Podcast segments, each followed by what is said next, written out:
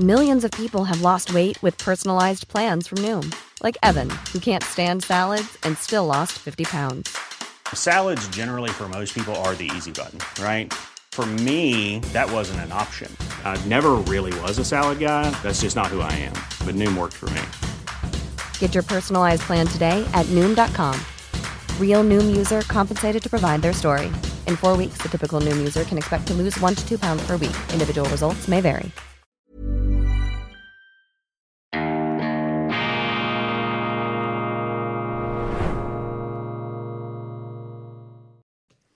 Grüezi miteinander. Ganz herzlich willkommen, meine sehr verehrten Damen und Herren, liebe Freunde. Ich begrüße Sie zur schweizerischen Ausgabe von Weltwoche Daily, die andere Sicht, unabhängig, kritisch, gut gelaunt. Am Freitag bereits wieder, dem 17. Februar 2023. Ich hoffe, Sie können schon eine gewisse Vorfreude aufs Wochenende kultivieren. Ist ja wichtig, dass man die Anspannung des Alltags dann etwas fallen lassen kann. Aktive Erholung. Wir pflegen ja unter der Woche den alten preußischen Grundsatz, wie erholt man sich von einer Arbeit durch eine andere. Das soll der berühmte General von Moltke einmal gesagt haben. Und zwar Moltke der Ältere, eine asketische raubvogelartige Erscheinung, ganz im Unterschied dann zu seinem Neffen, äh, der äh, das äh, deutsche Militärwesen im Ersten Weltkrieg geradezu in den Sand gesetzt hat. Also der ältere Moltke hier erholte sich von Arbeiten durch andere Arbeiten, aber am Wochenende sollte man sich auch dann von den anderen Arbeiten erholen. Ich starte mit einem Bibelzitat, das großartig ist. Ich meine, die Bibel ist ja voller Weisheiten und ich steige jetzt ein in das Buch, in die Weisheitsliteratur schlechthin, nämlich in die alttestamentarischen Psalmen. Und Sie glauben gar nicht, wie unglaublich aktuell der Text ist, den ich Ihnen jetzt gleich vortragen werde. Psalm 2, 1 bis 4. Warum toben die Völker und sinnen die Nationen vergebliche Dinge? Warum toben die Völker und sinnen die Nationen vergebliche Dinge? Das ist ja die drängende Frage der Gegenwart. Warum? Warum steigern wir uns in diese Kriegshysterie hinein? Warum marschieren alle in die gleiche Richtung, zumindest in dem uns umgebenden Kulturkreis des sogenannten Westens? Wir sind ja nicht der Nabel der Welt. Der Großteil der Menschheit macht da nicht mit. Die wunden sich, äh, die, äh, die haben vermutlich das Gefühl, wir hätten einen Vogel. Die sind ähm, zum Teil entsetzt, äh, die wünschten sich eine andere Marschrichtung, aber hier im Westen, ich glaube, wenn man die Medien, ich bin da natürlich etwas äh, speziell ähm, angekränkelt, könnte man sagen, ich überschätze vielleicht auch die Medien und die dort verbreiteten Stimmungen, aber da ist ja diese Gleichförmigkeit, diese gespenstische Einhelligkeit, die ist ja geradezu erdrückend. Warum toben die Völker und sinnen die Nationen vergebliche Dinge? Könige der Erde stehen auf und Fürsten ratschlagen miteinander wider den Herrn und seinen Gesalbten, Zitat, lasst uns zerreißen ihre Bande und von uns werfen ihre Fesseln, der im Himmel thronet, lacht, der Herr spottet ihrer. Das ist ein ganz komplexer Bibeltext, aber wie ich meine, von einer, also wirklich geradezu erschlagenden Aktualität. Ich wiederhole noch einmal. Warum toben die Völker und sinnen die Nationen vergebliche Dinge? Ja, warum? Könige der Erde stehen auf und Fürsten ratschlagen miteinander wider den Herrn und seinen Gesalbten. Lasst uns zerreißen ihre Bande und von uns werfen ihre Fesseln, der im Himmel thronet, lacht.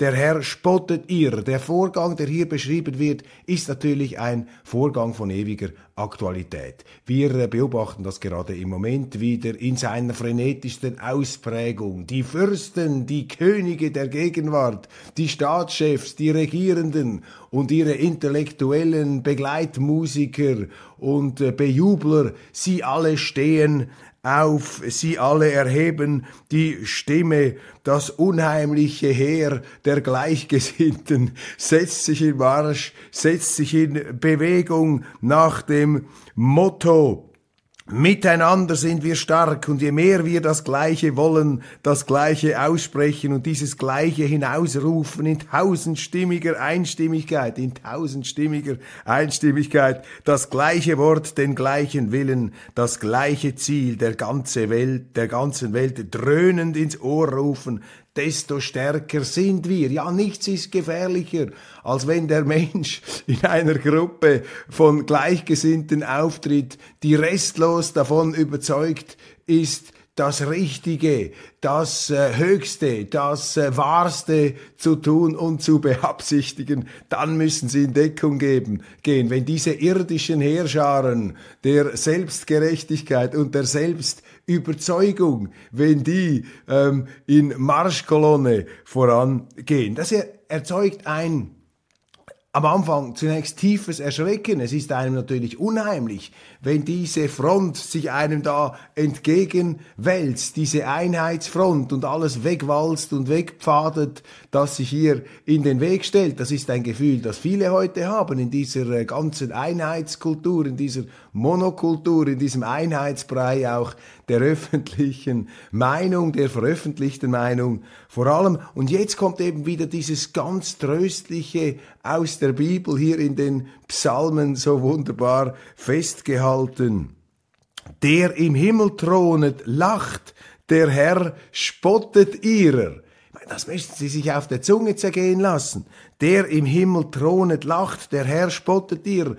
Die Bibel schreibt, dass die höchste Gewalt, eben nicht von dieser Erde, der Schöpfer, der liebe Gott, der sitzt auf seinem Thron und lacht. Er lacht ob diesem Schauspiel der Lächerlichkeit, der ähm, völligen Verblendung und er spottet dieser äh, ja viel tausendstimmigen Einstimmigkeit und dieser gigantischen Anmaßung der Menschen, wenn sie alle in die gleiche Richtung marschieren und sich eben erheben miteinander sind wir stark. Er lacht sie aus, der liebe Gott lacht sie aus, er verspottet sie wie ein Kind, das äh, den Erwachsenen eine Nase dreht oder Faxen macht, wenn da irgendeiner in seiner pseudo-autoritären Prachtaufwallung sich in Szene und in Pose wirft.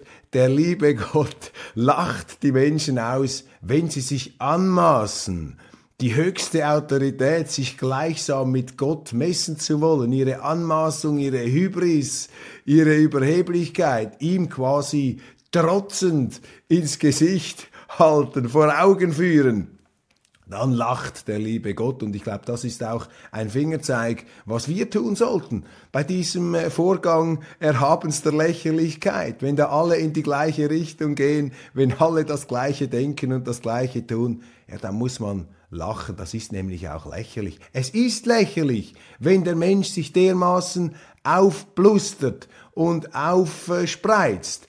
Das ist lächerlich. Es ist unheimlich zuerst, es ängstigt natürlich auch, aber im Grunde ist es lächerlich. Das ist die Botschaft der Bibel, meine Damen und Herren. Und egal, ob Sie nun glauben, ob das Gottes Wort ist oder nicht, ich appelliere hier auch an die Agnostiker, ja auch an die Atheisten, an die Ungläubigen, die die Bibel nie die Hand nehmen würden. Das sind doch Sätze von zeitüberdauernder Gültigkeit. Und äh, tief, tief wurzelnder Weisheit. Die Psalmen vor vielen tausend Jahren geschrieben. Es gibt nichts Neues unter der Sonne. Also dieses alte Testament, das ist schon eine unglaubliche, unglaubliche Schatzkammer der Weisheit, meine Damen und Herren. Und sie findet, sie ist so quasi auch der Spiegel, den wir immer wieder der Gegenwart vorhalten können. Und dann sind wir gleich mitten in der Aktualität. Nach wie vor das große Thema für mich ist dieses ohrenbetäubende Schweigen über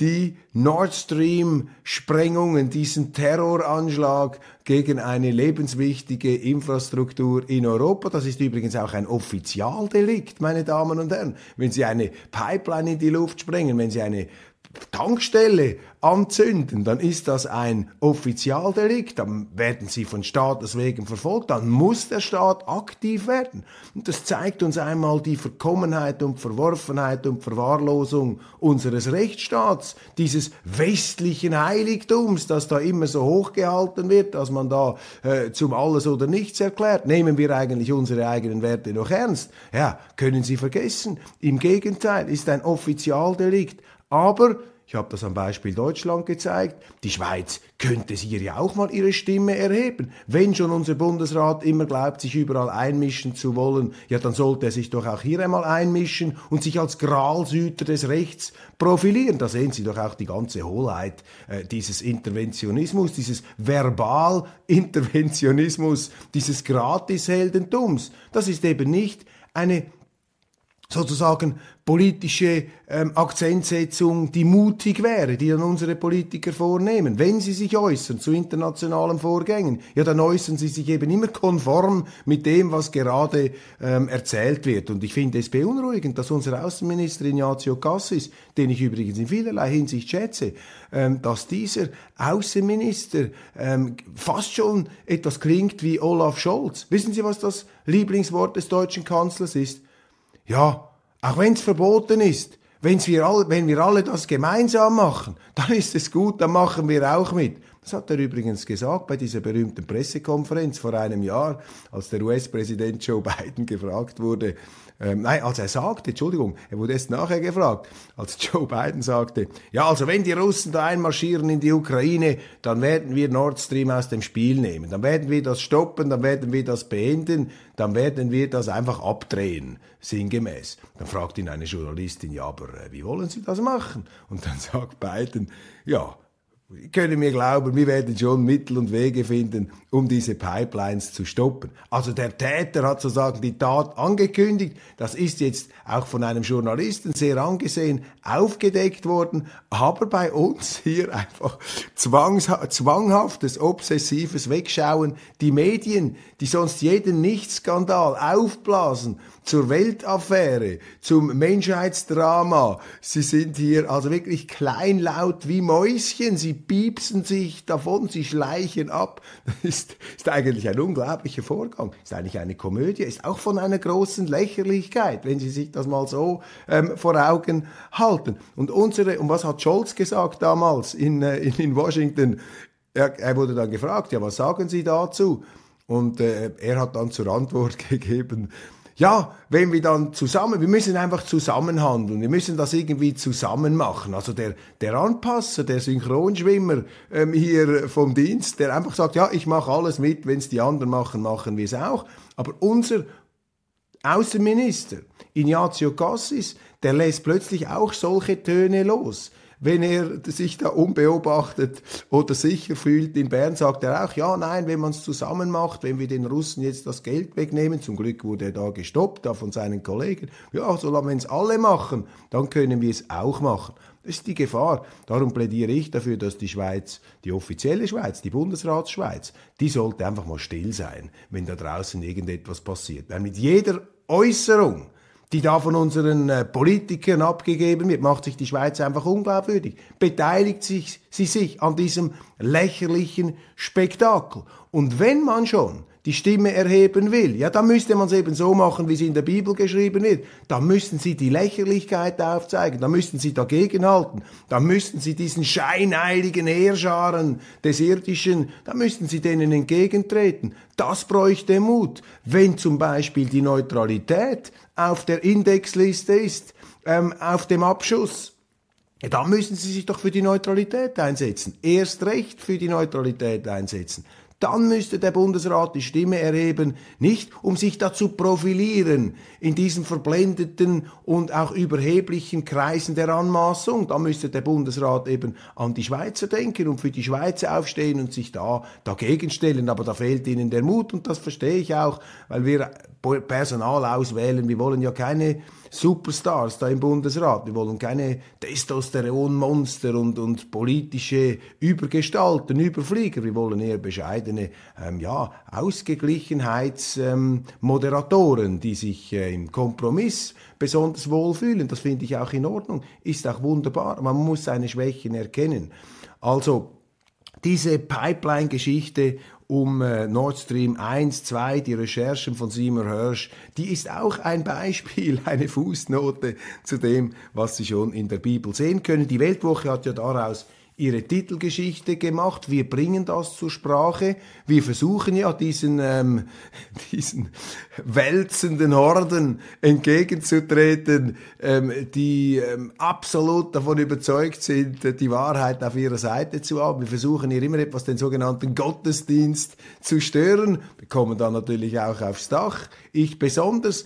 Aber das bestärkt einen natürlich darin, das zu tun, was schon in der Bibel als richtiges Verhalten skizziert wurde. Also meine Damen und Herren, ich bin begeistert, was man da alles immer wieder entdecken kann an Inspirationen. So, die Nachrichten des Tages, da haben Sie natürlich nichts von all dem. Das äh, zuckt und zischt etwas an der Oberfläche, aber auch interessant, nicht, wo die Medien hier sind. Ich bin ja hier Ihr Vorleser, Ihr täglicher dass sie ähm, sich auch die mühselige Arbeit des Zeitungslesens ersparen können. Wobei ähm, ich ermuntere Sie schon auch die Zeitungen zu lesen. Ist ja auch gut möglich, dass meiner Wahrnehmung, meiner Kläranlage im Hirn ähm, das eine oder andere ergeht, die, äh, entgeht. Die Zürcher FDP sucht ihren Kurs vermeldet die Neue Zürcher Zeitung. Die Neue Zürcher Zeitung ist ja sozusagen das Leib- und Magenblatt des Freisinns. Ähm, früher war es so, wenn man da gearbeitet hat, stand im Arbeitsvertrag der Journalisten, du musst die freisinnigen Grundsätze ähm, unterzeichnen. Das wurde in linken Kreisen damals als Beengung empfunden, aber da die liberalen Grundsätze ja mittlerweile so ausgehöhlt worden sind und alles bedeuten können, auch ihr Gegenteil, sind solche Paragraphen in Verträgen eigentlich nicht mehr besonders aussagekräftig. Was schade ist, ich bin nicht dagegen, dass eine Zeitung, wenn sie das so will, ein bestimmtes Bekenntnis, ein bestimmtes Credo in den Vordergrund stellt. Das Credo der Weltwoche zum Beispiel ist die Pluralität, ist die Vielfalt, ist die Debatte, ist die profilierte Vielfalt. Nicht nichts sagen, damit man überall gut ankommt, sondern durchaus provokative. It's that time of the year. Your vacation is coming up. You can already hear the beach waves, feel the warm breeze, relax and think about work. You really, really want it all to work out while you're away. Monday.com gives you and the team that peace of mind. When all work is on one platform and everyone's in sync, things just flow wherever you are. Tap the banner to go to Monday.com. Hiring for your small business? If you're not looking for professionals on LinkedIn, you're looking in the wrong place. That's like looking for your car keys in a fish tank. LinkedIn helps you hire professionals you can't find anywhere else, even those who aren't actively searching for a new job but might be open to the perfect role. In a given month, over 70% of LinkedIn users don't even visit other leading job sites. So start looking in the right place. With LinkedIn, you can hire professionals like a professional. Post your free job on linkedin.com slash achieve today. Akzente, provoka provokative Impulse, die können ja auch mal falsch sein, man kann sich dann auch verrennen, natürlich, die Gefahr ist immer da, aber indem sie das Ganze möglichst vielgestaltig ähm, bringen, ähm, haben sie eine gewisse Gewähr, dass am Schluss sich äh, der größte Unsinn, der dann auch mal publiziert wird, und alle Zeitungen publizieren Unsinn, dass sich das wenigstens neutralisiert und dass sie eben nicht in diese Marschkolonne da hineingeraten aus dem Psalm 2, 1 bis 4. Ja, die FDP ist enttäuscht über ihr Abschneiden. Sie brachte ihren Regierungsratskandidaten im Kanton Zürich nicht durch, den Peter Grünenfelder. Da hat ihm natürlich die SVP einen Strich durch die Rechnung gemacht. Grünenfelder glaubte, ähm, da einfach einmarschieren zu können, ähm, weil der SVP-Regierungsrat Stocker ursprünglich zurücktreten wollte, dann aber seinen Rücktritt ähm, rückgängig gemacht hat und so natürlich als bisheriger, auch als sehr beliebter bisheriger, wieder auftrumpfen konnte. Ja, man rätselt etwas und ich finde es immer interessant, äh, wie Parteien die Misserfolge erklären. Ich habe das mal anhand der deutschen FDP erklärt. Da ist ja Christian Lindner bei äh, sinkenden ähm, Wahlresultaten, ähm, bei rückläufigem Erfolg an der Urne, ist er immer noch mehr überzeugt, das Richtige zu tun. Also er hat das wirklich so gesagt, er hat gesagt, ja, wir, wir gehen da zwar etwas zurück, aber das bestätigt mich eigentlich darin, dass wir auf dem richtigen Kurs sind, dass wir das eben richtig machen und dass wir hier festhalten müssen. Eine sehr äh, heroische Haltung kann ich da nur hinzufügen. Ja, in der FDP Schweiz gibt's auch, oder Zürich gibt's auch solche Erklärungen, die sagen, ja, ähm, Schuld sind eben die äh, Arbeitslosigkeit, Energiepreise, äh, die Inflation, das kenne man nicht, es gehe uns eben noch zu gut und da ist, sind wir FDPler, die da die Mahner ähm, äh, anscheinend sind. Wir stoßen auf zu wenig Gehör, also quasi die Zeitstimmung ist schuld, den Leuten, der Wähler ist da noch nicht äh, darauf gekommen, was wir eigentlich für äh, geniale ähm, Politiker sind hier. Äh, ein Wohlstandssyndrom ähm, spricht da der Präsident, äh, von einem Wohlstandssyndrom spricht der Präsident der Freunde der FDP, gemäß NZZ Philipp Mosimann. Uns geht es ja besser, warum also etwas ändern? Das ist natürlich eine gefährliche Mentalität, weil dann äh, sucht man die Gründe für das nicht so wunschgemäß gute Abschneiden, nicht bei sich selber, sondern man hat hier einfach die bequeme Ausrede. Und der andere hat es einfach nicht gemerkt, die sind noch nicht äh, auf unserer Erleuchtungsstufe angekommen. Aber so einfach ist eben nicht. Eine Nagelprobe für den Umgang mit Diktatoren, das haben wir bereits angesprochen. In der Schweiz hier wieder der Enteignungsfuror, der, die Enteignungswut in der Politik.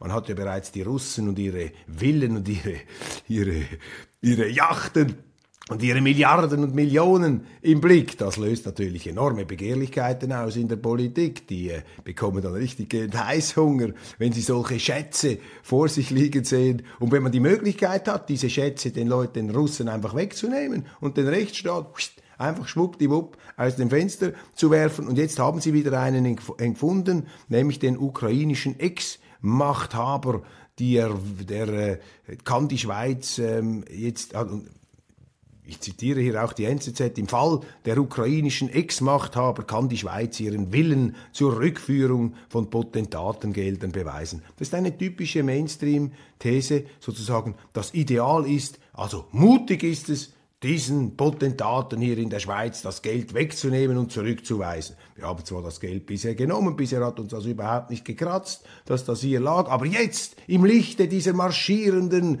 scheinheiligen irdischen Heerscharen können wir beweisen, dass auch wir da in diesen, äh, in diesen Marschkolonnen, in diesen Fronten uns fugenlos einfügen können. Jetzt nehmen wir auch dieses Geld und weisen das zurück auf die Konti der äh, Ukrainer.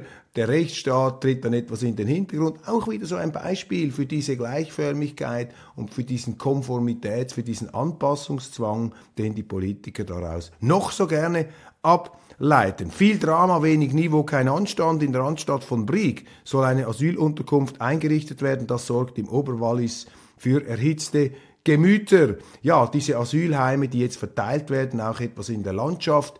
Ähm, das ist hier das ähm, Kapitulationssyndrom, könnte man sagen, das Einknicken unserer Asylbehörden. Man hat keinen Willen mehr, diese Massenzuwanderung zu stoppen, obwohl wir einen Verfassungsartikel haben, obwohl wir den bekräftigten Volkswillen haben, diese Massenzuwanderung zu stoppen, sowohl punkto gleich äh, Personenfreizügigkeit mit der EU als auch bezüglich der ähm, ganzen asylchaotischen Thematik. Und der Bund hat hier jetzt einfach sich entschieden, ähm, die Sache möglichst breit zu verteilen, damit man es nicht so merkt. Aber, und äh, es fehlt komplett die Bereitschaft hier, das Problem zu lösen. Und die Leidtragenden sind dann die, die das abbekommen, die diese Asylunterkünfte haben. Ich habe gestern auf der Rückfahrt von Genf, ich durfte teilnehmen an einem Podium des Club Diplomatik. Vielen herzlichen Dank dann noch einmal an die Kollegen, an Raymond Loretan und andere, zusammen mit der Altbundesrätin ähm, Micheline Calmiche und dem äh, Genfer Ständerat, dem Karl Marx von Genf, Carlos Omaruga. Wir sind zwar ideologisch auf ganz unterschiedlichen Planeten zu Hause, aber äh, irgendwie, ich mag ihn sehr und ich habe auch das Gefühl, da ist eine gewisse wechselseitige ähm, Zuneigung vorhanden. Auf jeden Fall sagt er immer, wenn er mich sieht, fürchterlich, was Köppel sagt, ganz schlimm, was er denkt, aber er ist ja eigentlich noch ein halbwegs lustiger Kerl und lachend geben wir uns dann die Hand. Ja, das ist ja auch schön, dass man sich in der Politik nicht nur aufs Blut bekämpft und eben auch miteinander reden und lachen kann. Auch um diesen, ja, diesem Einheitsfronten-Syndrom da aus der Bibel etwas äh, entgegenwirken zu können. Im Zug auf jeden Fall nach Genf hat mich eine Person angesprochen in diesem Zug, die dort arbeitet. Und zwar ein äh, Zugsmitarbeiter, Zugführer, also Führer oder ein Kondukteur, hätten wir früher gesagt, die Billetkontrolleure. Und er hat mir einfach gesagt, er hat mich offenbar erkannt, hat gesagt, es sei wirklich schlimm, hier auch auf den Strecken in die Romandie, was da alles abgeht in den Zügen, wie man angegriffen werde von ähm, sogenannten Asylanten, von Leuten, die hier als äh, Flüchtlinge oder eben als Zugewanderte ähm, äh, hingekommen sind, was die sich alles herausnehmen. Und das sei fürchterlich und äh, ist mir dann noch berichtet worden aus einem familiären Unfall, da hat, äh, Umfeld, da hat äh, jemand einen Job verloren, der müsse jetzt tausende von Formularen ausfüllen, um da die Arbeitslosenversicherung zu bekommen. Aber zum Beispiel die Ukrainer, die würden gleich mit Sprachkursen belohnt, die bekämen Zugang zu den Sozialleistungen, das sei einfach nicht mehr in Ordnung. Das ist einfach eine kleine Facette, eine authentische Stimme sozusagen aus der Wirklichkeit, aus der Realität, dass wir komplett abgeblendet da in diesen wattierten Gummizellen der Politik, wo kaum mehr Signale von außen hineindringen, in der Schweiz noch etwas mehr als in anderen Ländern. Und äh, das äh, einfach, um Ihnen hier zu zeigen, was da draußen passiert. Ich habe großes Verständnis für diesen Unmut und die Verantwortung liegt hier bei der Politik. Ich beschuldige nicht diese Nordafrikaner oder äh, Leute aus dem Nahen Osten, die dann herumpöbeln in diesen Zügen und Leute angreifen. Das ist auch schlimm, natürlich, die müssen strafrechtlich zur Rechenschaft gezogen werden. Aber die tiefere Ursache des Problems sind nicht diese Menschen, die hierher kommen, sondern die, die sie reinlassen und unsere Gesetze nicht ähm, umsetzen. Nidwalden, da lebt ja Marco Odermatt, der Super-Skistar der Schweiz, der da abgeräumt hat an der Ski-WM. Und da wird jetzt gewürdigt, dass Nidwalden eben durch sehr gute Steuergesetze attraktiv geworden ist. Auch ein Zeichen für die Genialität der schweizerischen Grundordnung, die wir eben nicht preisgeben dürfen. Steuerwettbewerb wird in den Medien generell viel zu wenig gewürdigt. Der Steuerwettbewerb führt eben dazu, dass auch nicht Zentrumskantone im Sinn des wirtschaftlichen Zentrums, Nidwalden ist in dem Sinn ein Zentrumskanton, äh, dass er äh, im Zentrum der Schweiz liegt. Also Zentrum ist nicht gleich Zentrum, aber ich meine damit vor allem die wirtschaftlichen Clusterkantone, also zum Beispiel der Kanton Zürich, da sind so viele Wirtschaftsunternehmen konzentriert, das hat dann auch eine Magnetwirkung. Und dann äh, können die Behörden sich auch höhere Steuersätze erlauben, können sie die Unternehmen und die Wohlhabenden mehr ausnehmen, die Leistungsträger, die, die ähm, da ähm, sich äh, einsetzen und hart arbeiten. Und deshalb ähm, ist eben in Ländern ohne Steuerwettbewerb haben sie dann diese Zentralismusbildung, weil alle dann dorthin gehen, wo die Wirtschaft ist. Aber durch den Steuerwettbewerb geben sie eben auch den kleineren Kantonen die Chance, ähm, sich zu profilieren und attraktiv zu werden. Schweizer Außenpolitiker wollen türkische Erdbebenopfer auch ohne Pass einreisen lassen. Berichte über einen Brief der Außenpolitischen Kommission des Nationalrats an den Bundesrat, er möge da unbürokratisch diese Erdbebenopfer aufnehmen. Ich lege hier mein Veto ein auf die Gefahr hin, jetzt bei Ihnen Unverständnis auszulösen. Oh, hat dieser Köppel ein Herz aus Stein, hat er dort einen Eisblock, wo andere ein Empfindungsvermögen haben. Nein, meine Damen und Herren, passen Sie auf, dass Sie nicht in diesen wohlfeilen Moralismus verfallen. Ich äh, bin tatsächlich äh, schockiert äh, über diese Bilder, wobei man muss immer auch ehrlich sein. Ich meine, der Mensch ist nicht schockiert, nicht gleich schockiert, wenn etwas weit entfernt passiert. Da diese Anteilnahmsheuchler, diese Betroffenheitsheuchler, die sind mir immer etwas suspekt, wenn irgendwie ein paar tausend Kilometer entfernt von uns etwas Schlimmes passiert und sie sich dann fast tränenreich in, äh, vor die Kameras hinstellen, dann wittere ich immer etwas Selbstinszenierung hier hinter diesen ähm, oft auch schauspielerisch eindrücklichen Leistungen. Aber mag ja sein, dass es auch Leute gibt, die dann ehrlich wirklich aufgerüttelt sind oder aufgrund von persönlichen Beziehungen. Das respektiere ich und natürlich sind das ganz schlimme Dinge und die Schweiz hat ja auch Möglichkeiten hier zu helfen. Was aber falsch ist, dass man jetzt sofort wieder ähm, die Zuwanderungsspirale in Gang setzt. Ich meine, vergessen wir nicht, da ist die Türkei beteiligt, Syrien, das sind Staaten, die auch für ihre Leute sorgen müssen. Wir können ihnen diese Lasten und diese Verantwortung nicht abnehmen. Das machen die anderen ja auch nicht, wenn die Schweiz ein Problem hat. Wir müssen ja unsere Probleme, auch wenn es ähm, Naturkatastrophen sind, die müssen wir selber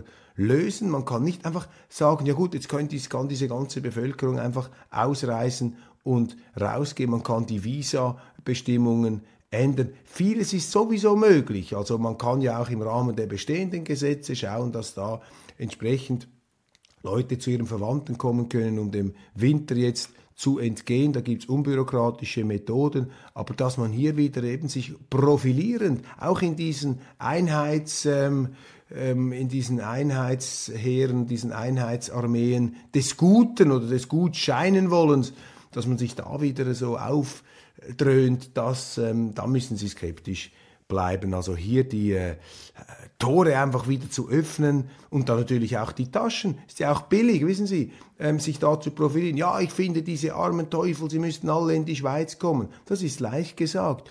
Wie viel von diesen Leuten nimmt dann jeweils äh, so ein Prediger bei sich zu Hause auf? Ist man bereit, auch diese humanitäre Hilfestellung, ist man die auch bereit, eigenverantwortlich zu leisten oder nur im Namen äh, des Kollektivs, des Steuerzahlers und selber spürt man das ja gar nicht. Also da muss man schon Schein und Sein, Schein und Wirklichkeit ähm, sehr streng auseinanderhalten. Michael Jordan, der große Basketballstar, der Superstar, wird 60 Jahre alt. Er ist Milliardär geworden. Es gibt auf Netflix eine großartige Dokumentation über diesen Basketball-Überflieger. Air Jordan hat auch einen Basketballschuh geprägt, der noch heute ein Kultobjekt ist. Diese Netflix-Dokumentation, die müssen Sie sich anschauen.